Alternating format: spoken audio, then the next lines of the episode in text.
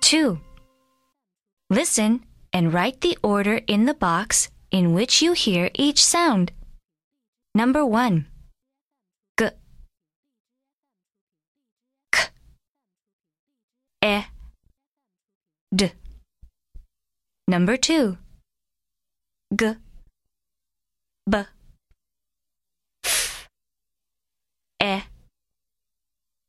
Number 3. K. D.